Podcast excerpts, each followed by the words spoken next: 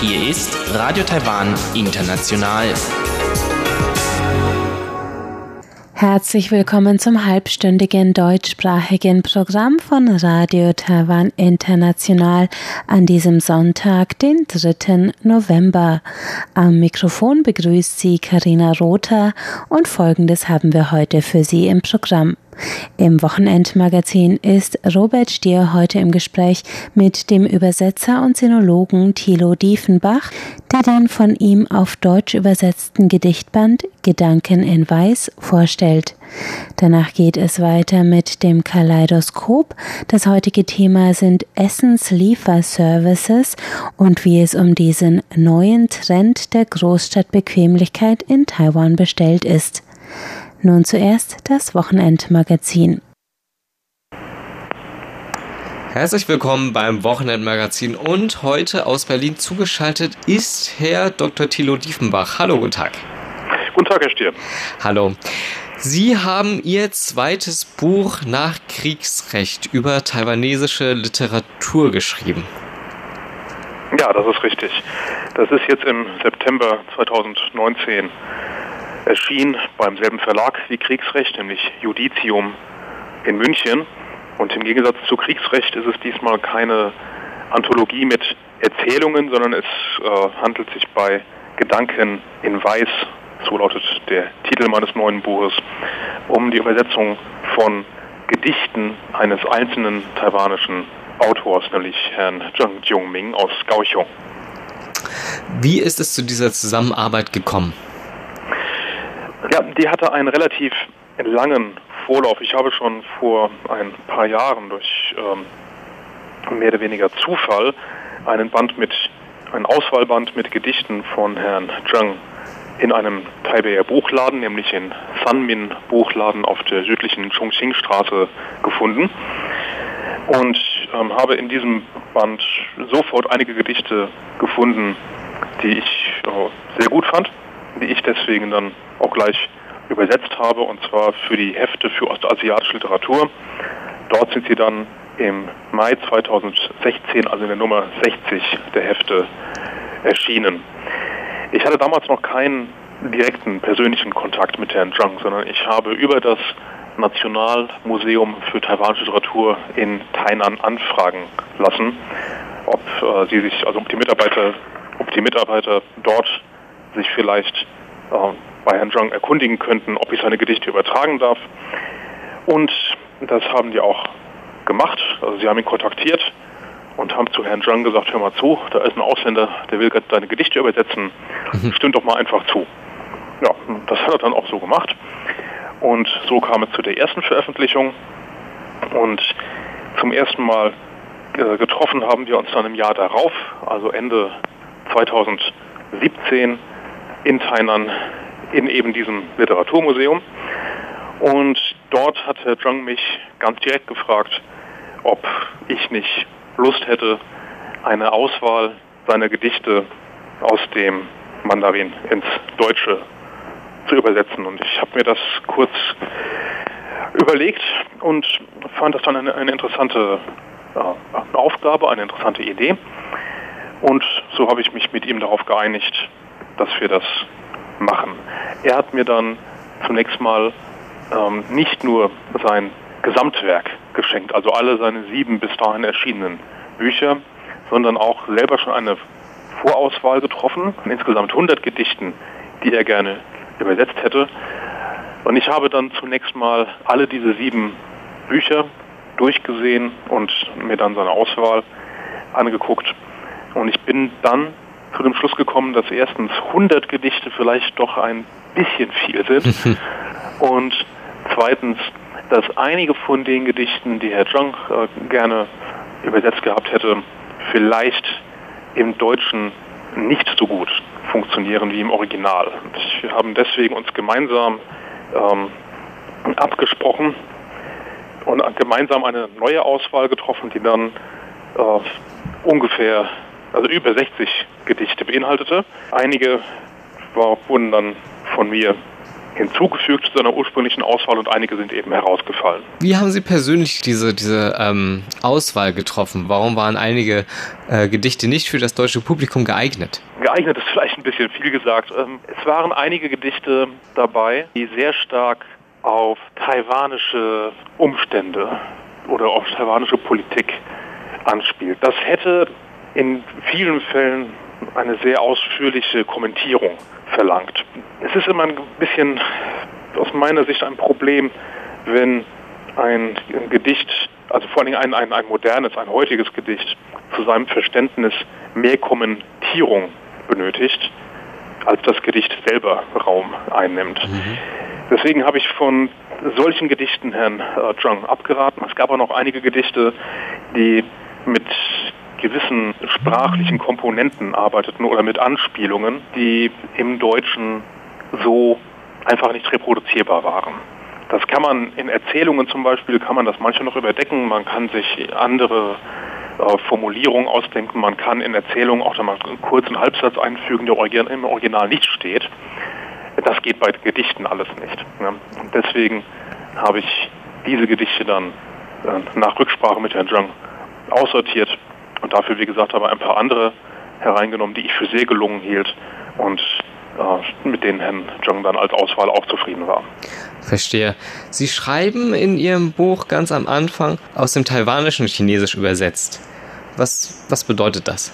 Nun, es wird in Taiwan, nun, es wird in Taiwan eine bestimmte Form des Chinesischen, des Hochchinesischen oder eben des Mandarin gesprochen. Das heißt, es gibt bestimmte Besonderheiten, was die Aussprache angeht, aber auch was die Grammatik angeht. Das merkt man im, bei, der, bei der gesprochenen Sprache stärker als in der geschriebenen.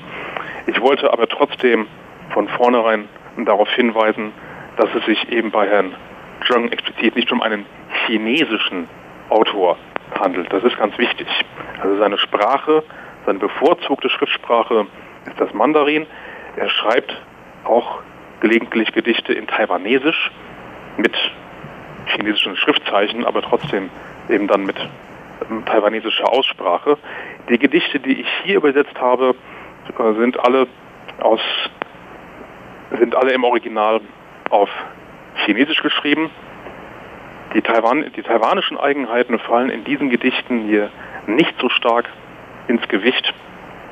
Ich wollte aber trotzdem mit dieser Formulierung taiwanisches Chinesisch darauf hinweisen, woher der Autor, woher sein kultureller gedanklicher Hintergrund kommt. Es gibt ein Gedicht in dem Band, was drei Versionen hat. Wie kam es denn dazu? Ja, es ist schon die Frage, ob das eigentlich drei Versionen sind. Denn es ist so, dass äh, das Mandarin ja eine sehr, eine, eine grammatikalisch sehr viel offenere Sprache ist als eben zum Beispiel das Deutsche.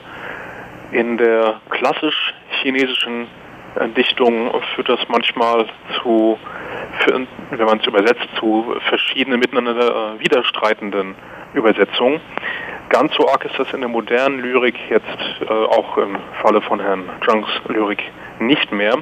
Aber es gibt eben doch Fälle, zu denen das Gedicht Nummer 61 mit dem Titel Schatten gehört, in dem gewissermaßen mehrere Deutungsversionen enthalten sind.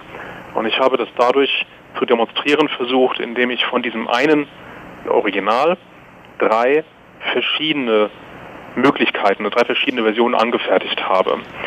Äh, es geht jetzt aber nicht darum, ihm zu sagen, welche die richtige ist oder welche davon richtiger ist als die anderen, sondern sie sind alle drei gleichermaßen im Original enthalten. Alle drei Lesarten könnten ähm, einem taiwanischen Leser aus dem Original äh, ableitbar sein. Und um das zu verdeutlichen, um die Offenheit äh, des Originals zu verdeutlichen, bleibt mir im Deutschen eben nichts anderes übrig, als mehrere Versionen nebeneinander zu stellen. Herr Diefmach, ich danke Ihnen sehr für das Gespräch und im nächsten Teil ähm, würden wir dann über den Inhalt von Gedanken in Weiß eingehen. Sehr gerne, Stier. Vielen Dank. Vielen Dank.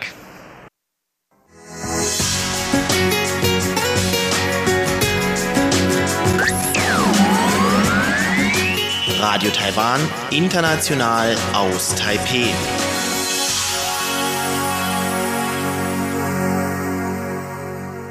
Es geht weiter mit dem Kaleidoskop und das heutige Thema sind die Essenslieferservices nach Hause, die in Taiwan immer mehr zum ganz normalen Alltag gehören.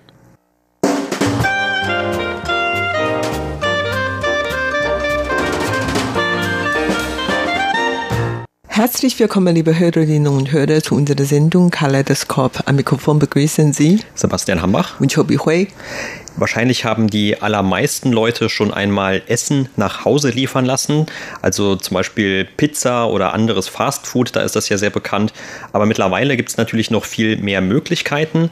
Und nicht nur, dass man von unterschiedlichen Restaurants oder Schnellimbissen sich das Essen nach Hause liefern lassen kann. Es gibt ja mittlerweile Unternehmen, die sind vollständig auf diese Lieferdienste spezialisiert. Das heißt also, man hat sozusagen einen einheitlichen Zugang zu ganz vielen verschiedenen Restaurants, zum Beispiel Beispiel online über eine Internetseite oder über die App auf dem Smartphone und kann dann über einen dieser Lieferdienste Essen bei verschiedenen Restaurants bestellen und sich das dann direkt nach Hause liefern lassen. Und hier in Taiwan hat sich diese Art von Zustellung von Essen tatsächlich schon zu einem neuen Trend entwickelt.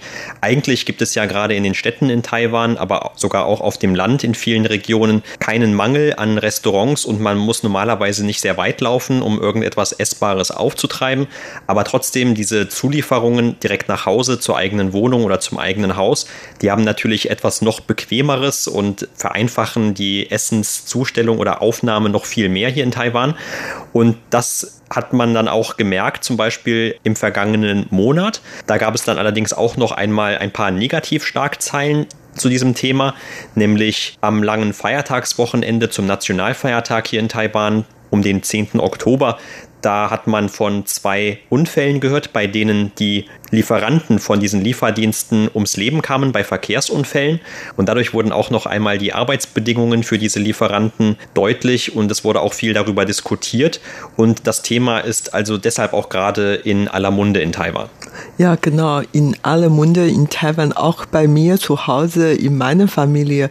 Meine Tochter hat ja, bevor sie nach Deutschland gegangen war, als Zulieferin für mehrere Monate lang gearbeitet. Und das war schon wirklich sehr anstrengend für sie, natürlich auch für mich weil sie dann normalerweise gerade zu der Mittagszeit zu dieser Arbeit ging und das war genauso in Hochsommer und da war ja meistens 35 Grad Celsius und manchmal sogar 38 Grad Celsius und das war erstmal sehr heiß und ich mache mir dann Sorge um ihre Gesundheit und vor allen Dingen, weil der Verkehr hier in Taipei so dicht ist und wegen der Sicherheitsgründe habe ich sie eigentlich mehrmals abgeraten, diese Tätigkeit fortzusetzen, aber sie hat natürlich alle meine Worte ignoriert und hat tatsächlich dort gearbeitet. Auf der anderen Seite, ich freue mich natürlich, dass die jungen Leute so fleißig sind und das war eigentlich kein so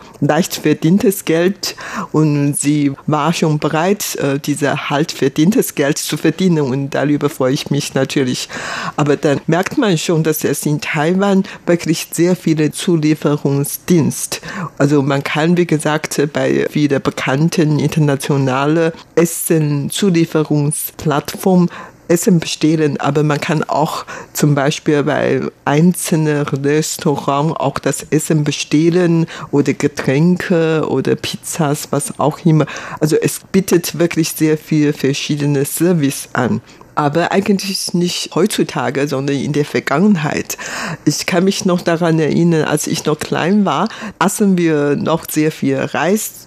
Und dieser Reissack wurde eigentlich nicht von meiner Mutter selber nach Hause getragen, sondern von irgendeinem Boot nach Hause getragen. Und das war eigentlich eine Art von Zulieferungsservice. Und abgesehen vom Reis und es gab damals auch viele Lebensmittel, die dann wirklich immer zugelieferte nach Hause. Und sowas ist natürlich kein so ein ganz neues Gewerbe, aber heutzutage ist umso populär jetzt in Taiwan, weil man wirklich keine Zeit für vieles haben und dann kann man einfach in Handys was bestellt und dann ganz schnell konnte man schon das Essen in die Hand bekommen. Und das ist natürlich sehr bequem, um so dass dieser Service auch jetzt dann immer weiter ausgebaut worden ist. Ja, gerade in den Städten in Taiwan, da kann man sich ja wirklich alles zuliefern lassen nach Hause. Also ob das Lebensmittel sind oder irgendwelche Elektronikgeräte oder irgendwelche Kleidungsstücke. Also alles, was man irgendwie online bestellen kann, das bekommt man normalerweise auch dann sehr schnell geliefert. Es gibt zum Beispiel einen großen Online-Händler hier in Taiwan, der liefert oft viele Dinge innerhalb von acht Stunden. Also zumindest, wenn man eben in den großen Städten lebt. Und meistens gibt es nur größere Verzögerungen, wenn man auf irgendeiner Insel lebt, die auch zu Taiwan gehört, aber irgendwo eben außerhalb vor der Küste liegt. Aufgrund der Logistik ganz einfach, da ist man eben nicht so schnell hin unterwegs. Aber ich finde das selbst heute noch immer wieder etwas überraschend, wenn man morgens etwas bestellt und dann kommt das am frühen Nachmittag schon irgendwie zu einem nach Hause. Also beim Essen geht es natürlich etwas schneller normalerweise, aber auch eben bei diesen ganz normalen Lieferungen, das ist einfach schon sehr weit verbreitet und gehört einfach auch schon zum Lebensalltag in Taiwan zumindest mit dazu. Und wenn man selbst etwas schickt zum Beispiel, dann geht man ja auch nicht mehr unbedingt nur zur Post, die darauf ja normalerweise, sollte man meinen, ein Monopol hat, sondern man kann ja auch schon in vielen von diesen Convenience Stores in Taiwan ein Paket aufgeben oder eine Karte abschicken. Vielleicht bezahlt man etwas mehr, aber je nachdem, wo man wohnt, wo vielleicht kein Postamt in der Nähe ist, dann ist das natürlich auch wieder bequemer, da kann man das in Kauf nehmen. Also all das ist nur, um zu sagen, dass also auch diese Essenslieferungen irgendwie in diesem Kontext zu sehen sind. Es gibt sehr viele Lieferdienste in Taiwan, die die unterschiedlichsten Dinge liefern und diese Essenslieferungen nach Hause, das ist jetzt sozusagen der neueste Schrei, der neueste Trend hier in Taiwan und wird dann eben dementsprechend auf der einen Seite von vielen Leuten sehr positiv bewertet, aber es gibt dann eben auch immer wieder Nachrichten, die dafür sorgen, dass man auch diese Schattenseiten sieht oder vielleicht mögliche Probleme, die bestehen. Und zum Beispiel gerade hast du ja das Beispiel von deiner Tochter angesprochen, die auch diesen Job ganz attraktiv fand, um sich etwas dazu zu verdienen. Und das ist ja auch eines dieser großen Log-Angebote, denn oft liest man in Zeitungen von irgendwelchen Lieferern, die noch sehr jung sind, die vielleicht gerade erst ihren Universitätsabschluss vollendet haben. Und die verdienen ja normalerweise in Taiwan, wie das ganz berühmt ist, diese ganz berühmte Zahl von 28.000 Taiwan-Dollar. Das sind etwa um die 830 Euro. Und diese Lieferer können, je nachdem, wie ehrgeizig sie sind und wie viele Aufträge sie annehmen und bearbeitet bekommen, bis zu knapp 3000 Euro pro Monat verdienen. Also das sind schon wirklich sehr hohe Einkommen oder Löhne und für die meisten Leute, auch für viele langjährige Arbeitnehmer in Taiwan, sind das eigentlich Summen, die fast unvorstellbar sind. Das ist auf der einen Seite ein möglicher positiver Effekt dieser neuen Zulieferungsform, aber auf der anderen Seite hört man dann eben auch, wie zum Beispiel im Anschluss an diese Verkehrsunfälle, dass man doch sich dieses Geld tatsächlich sehr hart erarbeiten muss und dass darunter auch dann wirklich die Lebensqualität leidet. Zum Beispiel kann man eigentlich nur so viel verdienen, wenn man sehr lange arbeitet, also nicht etwa nur acht Stunden am Tag, sondern vielleicht zwölf oder sogar 14 Stunden und dann eben teilweise auch mitten in der Nacht. Und das wird in gewisser Weise auch von diesen Zuliefererfirmen begünstigt oder gefördert, denn für das Einhalten von bestimmten Quoten bekommt man dann wohl auch etwas mehr Geld von diesen zugesprochen. Aber wie gesagt, dann hat man eben auch vielleicht eher das Risiko, dass man aufgrund der Überstunden übermüdet ist und dann einfacher im Verkehr schon mal abgelenkt ist. Und dann kann es natürlich auch zu teilweise tödlichen Unfällen kommen. Und dann hat man oft jetzt auch herauskam das Problem, dass man weil diese Leute eigentlich nur Auftragsarbeiter sind und nicht Angestellte von diesen Unternehmen, dass sie dann zum Beispiel nicht wirklich eine Entschädigung bekommen von ihren Arbeitgebern. Und das zum Beispiel wäre jetzt eines dieser größeren Probleme, die mit diesem neuen Trend verbunden sind. Aber für die allermeisten Benutzer dieser Plattform ist es natürlich eine sehr bequeme Art, um sich Essen nach Hause liefern zu lassen. Und dann gerade eben auch an diesen Feiertagen, die jetzt etwas unrühmlicherweise in den Nachrichten waren im Oktober, Da ist es natürlich so, dass man dann vielleicht noch etwas fauler ist und einfach nur gerne zu Hause bleiben möchte. Man arbeitet ja sonst immer hart genug und dann lässt man sich eben auch das Essen einfach nach Hause liefern und das ist natürlich eine sehr bequeme Art, um dann diese Feiertagszeit zu verbringen zu Hause. Ja, oder wenn zum Beispiel der Taifun Taiwan heimsuchte, dann wurde natürlich auch extra mehr so Essen zugeliefert, nach Hause bestellt und obwohl das moralisch nicht ganz korrekt ist, aber da tun die meisten Leute so. Und ich muss ehrlich sagen, ich habe noch nie Essen nach Hause bestellt, obwohl ich auch diese Zulieferungsservice in Anspruch genommen habe. Zum Beispiel, wenn ich ja schnell meine Reisepass zum Reisebüro bringen sollte oder was auch immer, wenn das wirklich dringend ist und ich selber keine Zeit dazu habe, dann bestellte ich dann irgendein Bote, ein solche Servicefirma und dann werden diese Dokumente schnell zu den anderen Ort geliefert werden. Und dieses Service hat schon in Taiwan seit vielen, vielen, vielen Jahren. Aber das Essenszulieferungsservice ist dann, muss ich ehrlich sagen, etwas anders, etwas neu. Obwohl, wie gesagt, früher wurde auch Pizza geliefert oder auch Essen geliefert. In vielen abgelegenen Orten auf dem Land zum Beispiel, wo viele ältere Leute wohnen und die jüngeren Leute diese Ortschaft verlassen hatten und zwar in Großstädte arbeiten gegangen sind. Und so gab es auch schon früher, schon sehr früh dieses Essenslieferungsservice, damit die älteren Leute auch mit dem Essen versorgt und zwar von der lokalen Regierung zum Beispiel. Also es gibt ja verschiedene Art und Weise. Ich habe persönlich, wie gesagt, kein Essen nach Hause zuliefern lassen, aber ich habe für meinen Vater mehrmals Essen bestellt, weil er schon zu alt ist und manchmal hat er einfach Lust oder Appetit auf verschiedene Essen. Also das Essen kann nicht von den Familien gekocht werden. Da habe ich für ihn welche bestellt. Und es hat ja zwei Methoden. Man kann zu den Homepage des einzelnen Restaurants gehen und dann dort bestellen und die lassen ihre Essen zu uns liefern. Oder man kann, wie gesagt, zu diese ganz bekannte internationale Essen-Zulieferungsplattform gehen und dann kann man auch dort für das Essen bestellen. Also egal so oder so, man kriegt ja hier eigentlich sehr schnell was zum Essen. Und meine Kinder haben eigentlich eher weniger Essen geliefert, bestellt, sondern viele verschiedene Klamotten oder Taschen oder Rucksack, was auch immer, oder Zubehör von Radio oder Fernsehen, was auch immer. Also so was, da kann man wirklich immer einfach so liefern lassen und es ist natürlich sehr bequem. Man wundert sich manchmal auch sehr, weil in Taipei, wenn man in Taipei wohnt, hat man wirklich nur den Vorteil, dass alles hier sehr bequem ist. Man bekommt alles sofort zu kaufen und an jeder Ecke gibt es 7-Eleven äh, oder Cafés und so weiter. Also überhaupt die ganze Stadt sieht wie so ein großer Supermarkt aus. Man kann wirklich alles bekommen. Und komischerweise trotz dieser Bequemlichkeit, viele Leute bestellen auch immer was zugeliefert nach Hause. Also man ist ja dann ein bisschen fauler geworden auf der anderen Seite, weil das Lebensrhythmus hier in Taiwan wahrscheinlich zu schnell ist, so dass man dann doch auf diese Möglichkeit zugreifen muss.